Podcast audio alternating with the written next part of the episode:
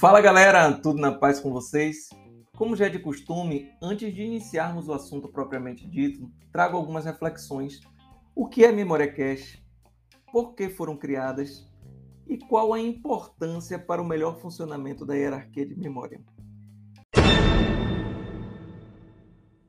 Eu sou o professor Rafael Brasil e neste podcast vou falar sobre os princípios das memórias cache.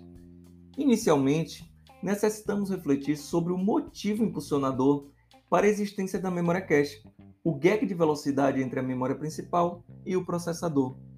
Devido à necessidade de redução desse gag ou simplesmente tempo, os pesquisadores concluíram que de vários estudos de comportamento dos programas, pela existência de um princípio originado pela qual os programas em geral são executados, denominado princípio da localidade e que este princípio é importante para a inserção da memória cache na hierarquia da memória dos sistemas computacionais.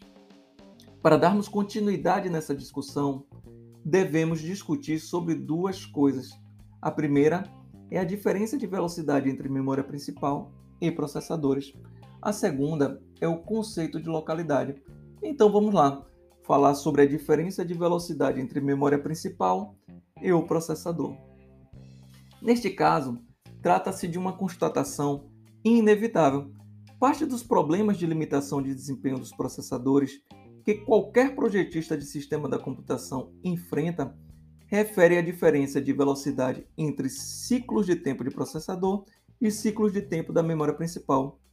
Ou seja, a memória principal transfere bits para o processador em velocidade sempre inferior às que o processador pode receber e operar dados o que acarreta muitas vezes necessidade de acrescentar um tempo de espera ao processador, write start, estado de espera.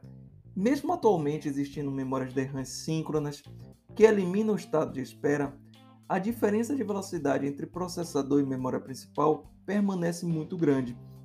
Se todos os circuitos do processador e da memória principal fossem fabricados com elementos de mesma tecnologia, este problema deixaria de existir e não estaríamos aqui para explicar o que é e para que serve a memória cache. O problema de diferença de velocidade se torna de difícil solução apenas com a melhoria do desempenho da memória principal devido a fatores de custos e tecnologia. Já foi anteriormente mencionado que, enquanto o desempenho do microprocessador, por exemplo, vem dobrando a cada 18 ou 24 meses, o mesmo não acontece com a velocidade de transferência das memórias DRAM, largamente utilizadas para memória principal, que vem aumentando relativamente pouco de ano para ano, cerca de somente 10%.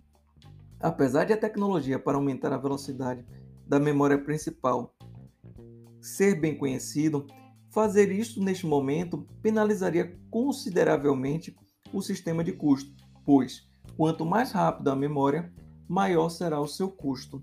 Esse problema de velocidade permanece existente desde o surgimento dos computadores. Foi se agravando com a possibilidade de uso concorrente de vários programas ou multiprogramação.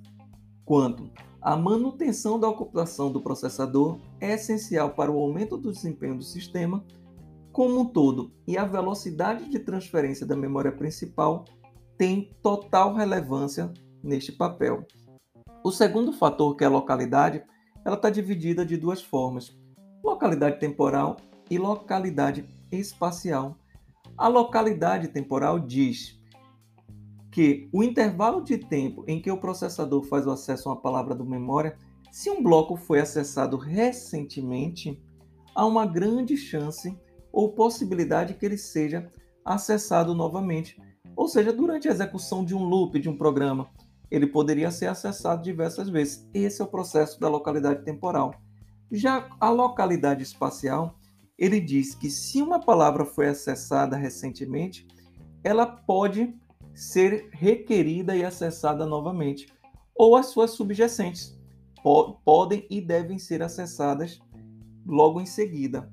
A função da memória cache nesse contexto é justamente servir de repertório de palavra ou de bloco de informação mais comumente acessado pelo processador durante a execução de uma aplicação, diminuindo a quantidade de acessos à memória principal que é externa ao processador, causando uma drástica diminuição de tempo de, re de resposta.